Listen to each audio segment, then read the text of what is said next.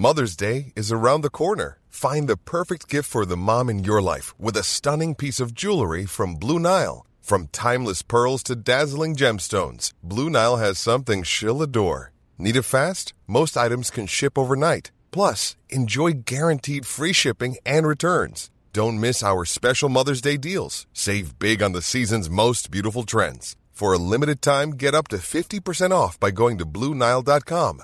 That's Bluenile.com.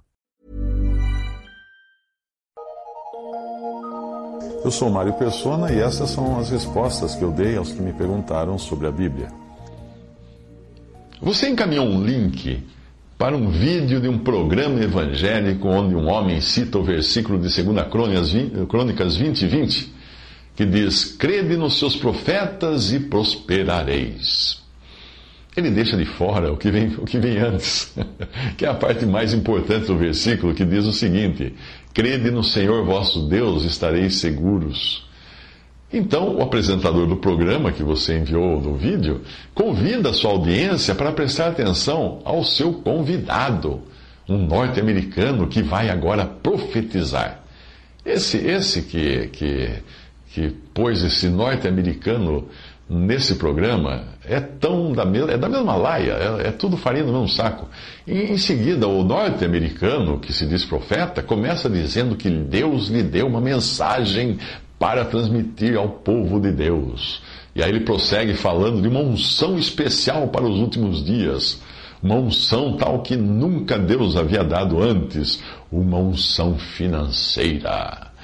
Aí, para receber a tal unção, basta o espectador enviar 900 reais para o programa. Gente, Sempre que alguém começa dizendo que Deus lhe disse algo, eu já fico com o pé atrás, com os dois pés atrás. Essa técnica é usada para impedir qualquer julgamento, qualquer contestação, porque se Deus falou, quem vai contradizer o que Deus disse? Porém, julgar aqueles que se dizem profetas é obrigação de todo cristão. Em 1 Coríntios 14, 29, ali fala: e os outros julguem. E essa obrigação é justamente para nós nos precavermos de tipos assim.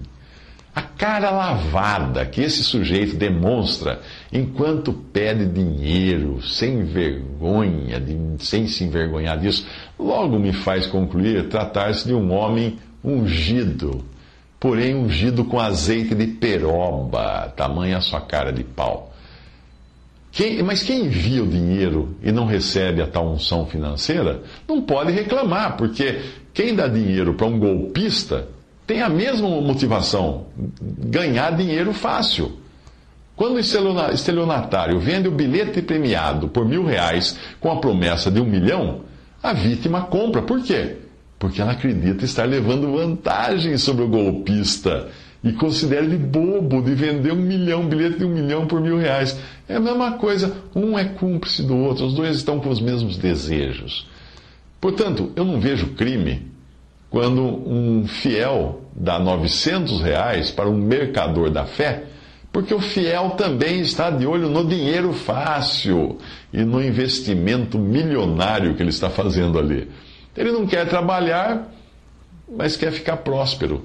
Ele quer levar vantagem sobre Deus, quer comprar Deus por míseros 900 reais, achando que com isso Deus vai ficar motivado a dar um milhão de reais.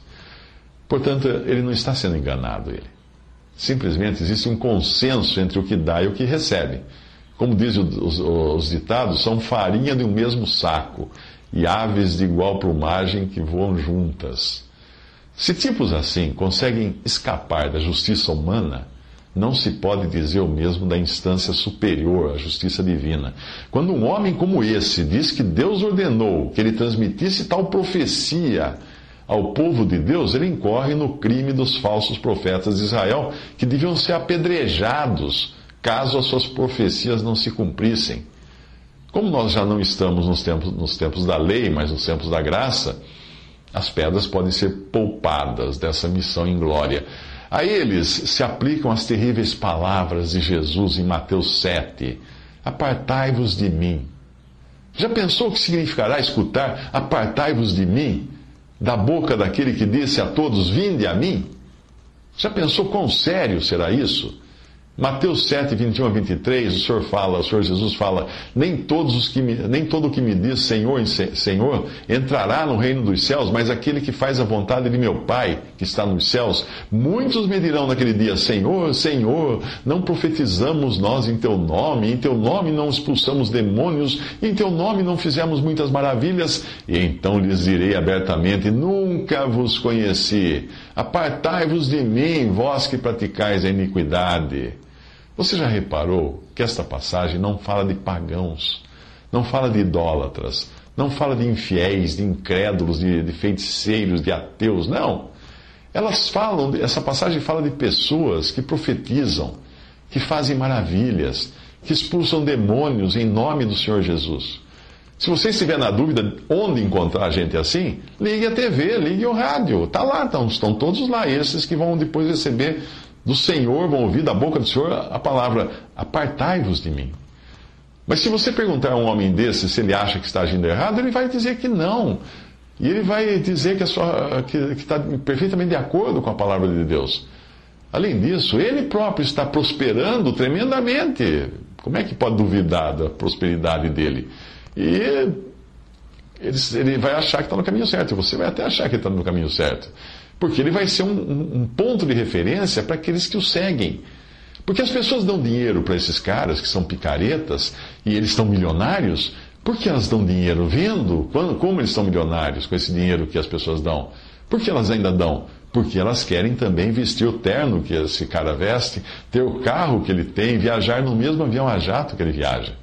O capítulo 3 de 2 Timóteo está falando, uh, está falando desses homens, descreve esses homens. Ali não está falando de incrédulos ou de pagãos, mas está falando de cristãos nominais, cristãos de boca para fora. Já que o texto é a continuação do assunto que Paulo tratava no capítulo 2, que fala da cristandade. Lendo a partir do versículo 1 do capítulo 3, você verá que o apóstolo fala de homens que atuariam na cristandade nos últimos dias, que seriam amantes de si mesmos e avarentos o dicionário diz que avarento é aquele que é obcecado por dinheiro, por adquirir e acumular dinheiro. E a passagem continua falando que eles seriam presunçosos, soberbos, blasfemos, desprovidos de amor, mas tudo isso com aparência de piedade. Diz ainda que atrairiam principalmente mulheres levadas por muitas concupiscências, que são desejos. E depois Paulo os compara a Janes e Jambres, os magos de Faraó, que imitavam os milagres de Deus. Soa familiar? Mas eu disse que eles mesmos fazem isso e acreditam estar fazendo bem. Por quê? O segredo para entender o que passa pela cabeça desses pregadores que pedem dinheiro está em 2 Timóteo 3,13, que diz assim: Mas os homens maus e enganadores irão de mal a pior, enganando e sendo enganados. Sim, quando um homem assim, deliberadamente, com a maior cara de pau, engana os outros, ele acaba provando do seu próprio veneno ele próprio acaba sendo enganado. Ele acaba acreditando nas mentiras que ele mesmo conta.